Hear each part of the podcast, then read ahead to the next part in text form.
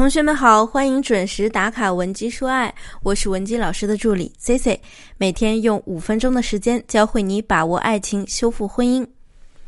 我相信啊，大家也都或多或少的听说了去年发生在杭州的杀妻案，以及二十四岁女网红被老公杀害藏尸家中，网红拉姆被前夫活活烧死等等让我们不忍直视的新闻。这些内容啊，都有一个普遍的特点。那就是它赤裸裸的揭示了女性在婚姻中有多么的弱势。我知道有很多女生在看了这些新闻之后啊，都产生了恐婚的念头。但是我还是希望咱们同学们不要那么的害怕。为什么呢？因为新闻之所以可以成为新闻，就是因为它并不是概率极大的事件呀。我们的身边呀，还是有很多美好的、令人憧憬的婚姻关系的。但是呢？我们在看到这些内容之后啊，也务必要保持一个警惕，杜绝这种事情发生在我们自己身上。那么，要杜绝这种事的第一个要素呢，就是我们一定要做到真正的用脑来挑男人。下面的时间里啊，我会给大家讲两个具体的挑选男人的建议，这对你来说非常重要，一定要仔细听好。如果呢，你需要文字版的内容，方便你记忆，也可以添加我们的微信文姬零七零，文姬的小写全拼零七零，获取相关内容。那么我在这里说的第一个建议啊，就是，如果你现在正在经历一段女高男低的暧昧关系或者是恋爱关系，我请你务必先暂时跳出目前的甜蜜氛围中，摒弃掉目前对方对你的那些低成本的表达。观察一下他真实的闪光点和价值究竟是什么？我给大家讲一个真实发生的案例。有个姑娘呢，她学历是研究生，但是她找的那个老公啊，是一个中专都没有读完的男人。当然，我在这里并不歧视中专。可是婚后慢慢的呀，女方呢就意识到了没有共同语言，对于他们两个人来说啊，真的是一个很大的问题。她觉得呢，这样的婚姻不是她想要的。于是她就提出了离婚，结果啊，她老公当下的反应就是直接掐着她的脖子威胁：“你给我离婚试试，看看老子会不会杀你全家。”听到这样的话呀，我觉得任何女性第一反应就是脊背发凉。但是可能你会觉得有点难以相信，怎么研究生能找一个中专没毕业的男人呢？不过我想。你要是仔细的想一想啊，你身边应该也有不少这种好条件的女生下嫁给条件很差的男生的，因为这种事儿并不少见。生活中呢，其实有很多类似的事情每天都在发生，只是可能呢，并不是每个人都像这个男人一样极端。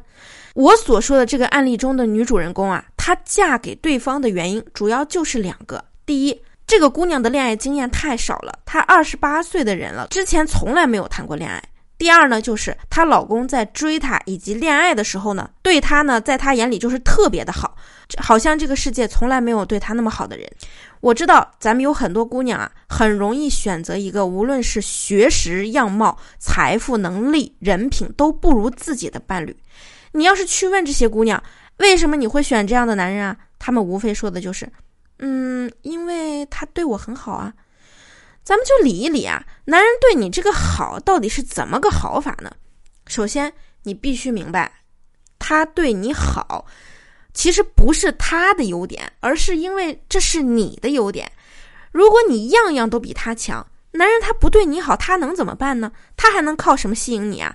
而且你要清楚，对你好呀，真的不属于一项价值，它是一个非常大的变量条件。你喜欢他对你好。他要是有一天收回这个好，你的情感如何安放呢？什么下雨天抱你过水坑，肚子饿了半夜给你送吃的，来例假了还要给你冲红糖水，这些是什么呀？这些是最低成本的表达。这些事儿，哪怕这个男人他根本就不爱你，他短时间内装都可以装得出来。你如果说迷恋这样的表达，那我想提醒你啊，你可能就是迷上了这些虚幻的假象。你只是没有突破自己在心理上面的某些缺憾和对情感的迷恋，而什么是一个人真实的价值？那就是他的学识眼界、他的思维以及工作能力，包括他的好脾气、好耐性，这些才是真正的实际价值。你要明白，你找的是老公的人选，即使有一天你们两个人没有激情了，又或者说他不爱你了，他的那些演技修养和学识啊，依旧能给我们带来帮助啊，这是非常实际的东西。而对你好这一项是随时可以消散不见的。所以啊，关于选人，我给姐妹、我给同学们的第一个建议就是，我们不要去迷恋“对你好”这三个字，这就是一个幻觉。你爱一个人，就要爱和欣赏他本身的某种价值，某种具体的价值。这些价值可以是很现实的点，就是他造福家庭的能力以及他的认知。你喜欢，你就是喜欢他的责任心和好品格，对不对？总之呢，你要喜欢对方这个人，喜欢他的那些特质和闪光点，而不是对你好这种变量因素。我们选人啊，要注意的第二个关键点，那就是要搞清楚我们自己内部的核心需求，然后去找一个和你自身核心需求相匹配的对象。我上面说的那点啊，不要迷信对你好。我相信有很多情感机构，或者说你在很多自媒体平台也听到过。但是第二点呢？关于核心需求的内容，是一个非常专业的心理学概念，你们一定要搞清楚。咱们为什么要和人建立亲密关系？亲密关系最大的意义是什么？以前我讲婚姻课的时候也给你们讲过，亲密关系最大的意义就是满足我们自身核心的心理需求，让我们和另一个人结合以后，比自己一个人过得要幸福一些。所以谈恋爱不仅是要跟着你的感觉走，最重要的是要满足你的核心需求。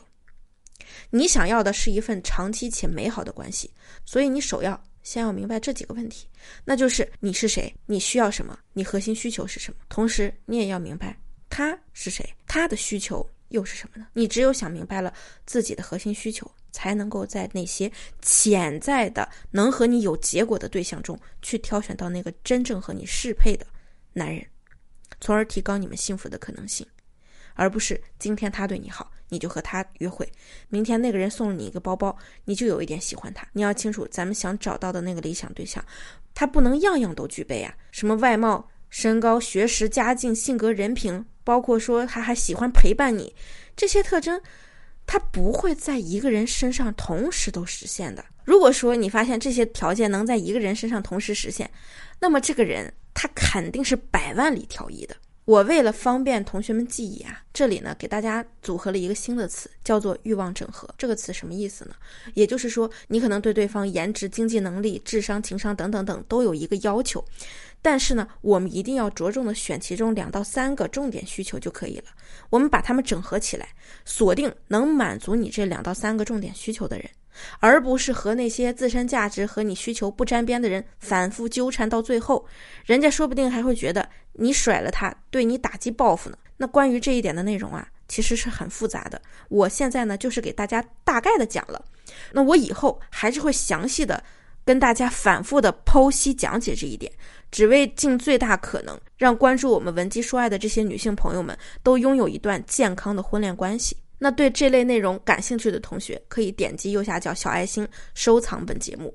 如果说你现在也有情感困惑，需要我们帮你来出谋划策，也可以发送你的诉求到我们分析师的微信上，添加文姬零七零，文姬的小写全拼零七零，即可获得一到两小时的免费咨询服务。好了，下课，文姬说爱，迷茫情场，你的得力军师。